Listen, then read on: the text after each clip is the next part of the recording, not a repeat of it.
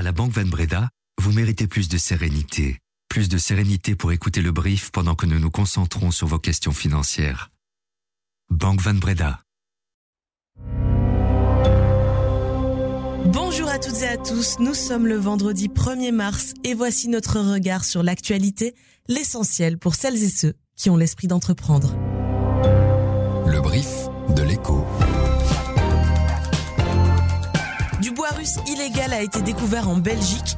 Un embargo strict imposé par l'Europe est pourtant en vigueur depuis l'été 2022. Lors de son discours à la nation, le président russe Vladimir Poutine a brandi la menace nucléaire en cas d'intervention occidentale en Ukraine. De son côté, l'Union européenne ne parvient pas à adopter une législation qui impose à ses entreprises des obligations pour la protection des droits humains et de l'environnement. Je m'appelle Ondine Oueres et vous écoutez le brief.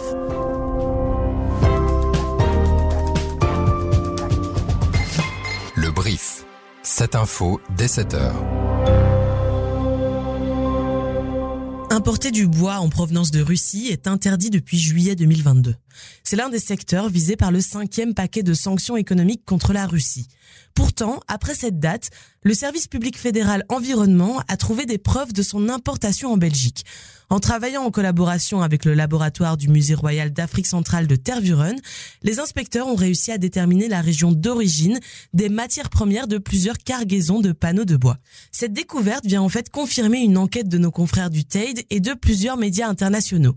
En juin dernier, cette enquête pointait des filières d'exportation de bois russe via la Turquie et la Bulgarie notamment. Le volume de bois importé via la Turquie a d'ailleurs très fortement augmenté ces derniers mois, mais du bois russe serait aussi entré en Europe via le Kyrgyzstan et le Kazakhstan à l'aide de faux documents. D'une manière générale, l'importation de bois illégaux a explosé. En 2023, le nombre de procès-verbaux a tout simplement triplé. Vladimir Vladimirovich Poutine.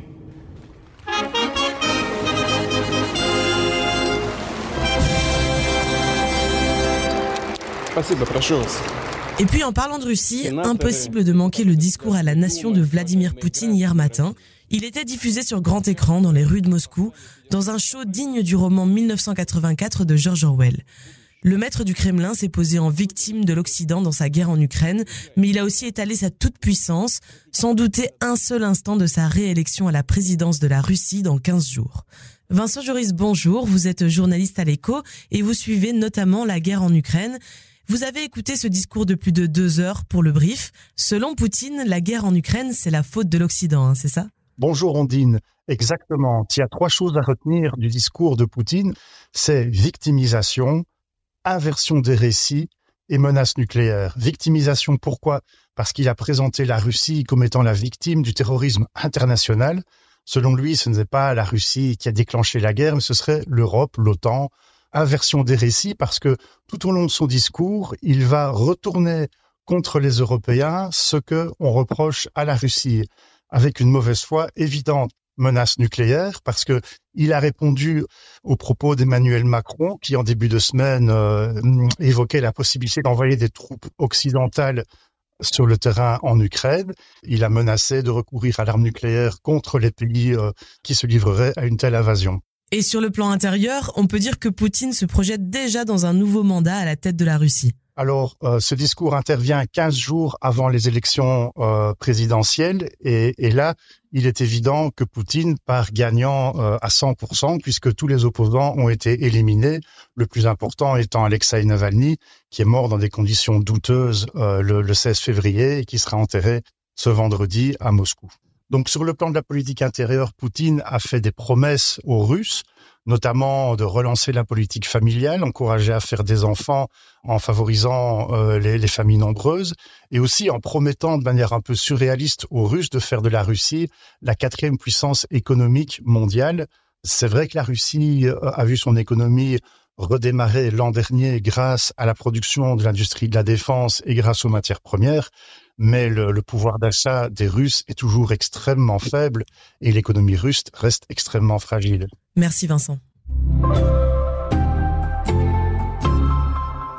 Souvenez-vous, il y a tout juste dix ans, L'effondrement d'un immeuble au Bangladesh mettait en lumière les conditions de travail effroyables dans les ateliers de confection qui fournissent les grandes marques de vêtements comme euh, Zara, Primark ou encore Mango. Plus de 1000 personnes avaient péri dans cette catastrophe. Pour éviter que de tels drames se reproduisent, l'Europe a voulu imposer à ses entreprises un devoir de vigilance les entreprises seraient rendues responsables du respect, et donc de l'irrespect aussi, de conventions internationales en matière de droits humains notamment, par leurs filiales et leurs sous-traitants. Mais le texte adopté par le Parlement européen est bloqué par plusieurs États membres, la France, l'Allemagne et l'Italie. Un blocage dont l'Europe ne sort pas grandie. Maxime Paquet, vous êtes journaliste à l'écho et on peut dire que vous ne mâchez pas vos mots dans l'édito du jour. Non, effectivement, hein, avec ce blocage, l'Europe montre en fait son visage le plus honteux, euh, celui des marchandages politiques qui prennent le pas sur les principes. Euh, le texte dont il est question vise à forcer les grandes entreprises à identifier et corriger leurs manquements envers les droits humains et l'environnement, en ce compris euh, par leurs filiales et leurs sous-traitants. Ce texte a fait l'objet de nombreux compromis et s'il reste important, il a déjà été largement modéré et il bénéficie d'ailleurs du soutien de nombreuses entreprises et fédérations patronales en Europe. Et donc, il faut bien le dire, euh, que même ce résultat de compromis soit remis en question aujourd'hui, c'est une honte. Euh, nous sommes d'ailleurs bien en peine euh, de vous dire ce qui, sur le fond de la directive, a véritablement coincé ces derniers jours pour l'Allemagne, la France ou l'Italie, en faisant mine aujourd'hui de préférer pour les entreprises un droit de négligence à un devoir de vigilance, eh bien certains États membres assument que oui, pour les droits humains, en fait, on verra plus tard, peut-être. C'était le mois de tous les records sur les places boursières. Que ce soit à Wall Street, en Europe et au Japon, les indices boursiers ont atteint des nouveaux sommets en février. Ils ont gagné entre 5 et 6% sur le mois. Leurs performances ont d'ailleurs étonné les observateurs les plus pessimistes qui s'attendaient à un repli sans la baisse des taux d'intérêt à brève échéance. Même si les prévisions de baisse des taux ont été reportées de mars à juin, les analystes ont retourné leur veste et ils ont pu compter sur des résultats d'entreprises solides, avec le secteur de la tech en pointe et l'incontournable Nvidia dont les résultats et les prévisions ont explosé toutes les attentes. Un secteur qui fait un peu moins la fête par contre c'est l'immobilier qui est particulièrement sensible aux taux élevés. Et pour le dernier jour du mois, Wall Street a conclu dans le vert jeudi, soulagé après l'annonce d'une inflation américaine globalement conforme aux attentes en janvier, ce qui a permis au Nasdaq, à dominante technologique, d'atteindre un nouveau record. Et puis notons qu'à Wall Street, la célèbre marque de minceur Weight Watchers a fondu de 18% hier, après le départ de sa plus célèbre actionnaire, Oprah Winfrey. Grâce au rebond de Wall Street, c'est le Nikkei japonais qui a aussi atteint un nouveau record. L'indice affichait une jolie hausse de 1,83% ce matin. En revanche, la bière manque un peu de mousse cette année pour AB InBev. Au quatrième trimestre, ses résultats sont inférieurs aux attentes et en baisse à peu près à toutes les lignes du bilan.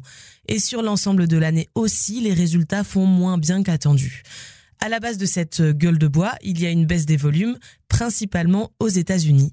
Pourquoi? Eh bien, écoutez les explications de Tara Bendo, qui est analyste pour la revue L'Investisseur. Une vidéo promotionnelle pour le Bud Light au printemps 2023 avec une personnalité transgenre a suscité de vives réactions et en fait a fait l'objet d'un boycott aux États-Unis, ce qui fait qu'il y a eu vraiment une baisse du chiffre d'affaires et des volumes euh, du côté de l'Amérique du Nord. Du côté de AB on a voulu retourner la situation à partir du mois d'octobre en signant un accord avec euh, l'UFC, la Ligue mondiale de MMA Cage Fight. En fait, c'est un juste retour en arrière puisque l'UFC et AB InBev avaient déjà un partenariat ensemble il y a une quinzaine d'années. Et le sponsoring d'AB InBev est aujourd'hui le principal soutien financier de cette ligue de sport de combat, un partenariat avec lequel le brasseur espère retrouver les faveurs des gros bras américains. Mais le premier brasseur mondial reste prudent sur ses prévisions pour 2024, vu le contexte macroéconomique et l'inflation qui reste élevée. Les maladies génétiques et les maladies rares touchent près de 550 000 enfants en Belgique, 30 millions en Europe. C'est parce qu'ils ont été directement touchés par l'une de ces maladies infantiles que Jean-Baptiste et Hortense Vanex ont décidé de créer un fonds dédié à la recherche sur ces pathologies. Le fonds Gene Hope sera abrité par la Fondation Roi Baudouin et il permettra aux chercheurs de huit centres de recherche belges en génétique humaine de travailler avec leurs confrères de l'Institut Imagine à Paris un partenariat transfrontalier assez inédit. Mais il reste à financer ce fonds à hauteur de 1,5 million d'euros, comme l'explique Jean-Baptiste Vanex, son initiateur. Les maladies génétiques sont la première cause de mortalité chez les enfants de moins d'un an dans nos pays développés. Et donc la recherche sur les maladies génétiques est donc vraiment pour nous tous devenue un enjeu majeur de santé publique. Ça nous permet en fait d'envisager les choses au niveau financier de manière assez ambitieuse. Et en effet, aujourd'hui, notre souhait, c'est d'obtenir d'ici trois ans un budget de l'ordre de 1,5 million d'euros et d'ici cinq ans d'avoir un budget de l'ordre de 3 millions par an. À titre d'exemple, un chercheur postdoc, ça coûte 120 000 euros par an. Et donc, euh, nous aurons la possibilité, dès 2025, de financer à minima cinq chercheurs. Alors, comment est-ce que nous allons arriver à ces objectifs financiers? Un, les donateurs privés et deux, le monde de l'entreprise. Jan Bouten, c'est l'une des vedettes du monde des startups en Flandre. Il a créé notamment Showpad, un spécialiste des logiciels de vente. Deux ans après avoir quitté cette boîte gantoise, il lance aujourd'hui un nouveau projet baptisé Entourage. Il s'agit d'un startup studio. C'est un nouveau concept très à la mode qui désigne un incubateur de nouvelles pépites autour d'un écosystème commun. Le studio sera chapeauté et financé par un fonds doté de 25 millions d'euros, levé auprès d'une soixantaine d'investisseurs. Le startup studio Entourage compte travailler essentiellement sur des logiciels accessibles dans le cloud par abonnement. Et l'un des premiers résidents de ce studio, c'est Text AI. Il a développé une plateforme d'intelligence artificielle pour automatiser l'administration et le trafic de courriel dans les grandes entreprises.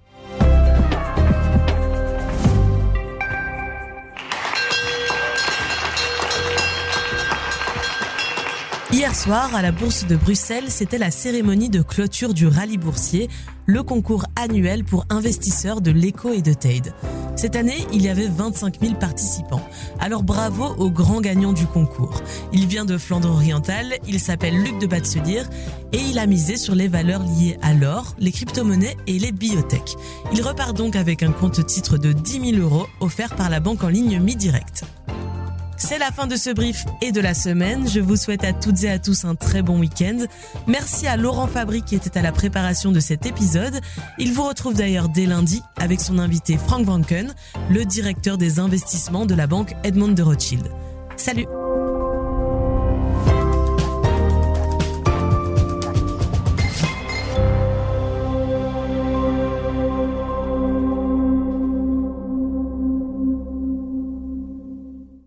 Banque Van Breda, vous méritez plus d'évolution, plus d'évolution de votre capital, plus d'évolution de votre capital pendant votre carrière pour pouvoir suivre l'évolution de vos petits-enfants après votre carrière. Vous méritez également plus de Banque Van Breda pour votre vie professionnelle et privée. Banque Van Breda, réservée aux entrepreneurs et aux professions libérales.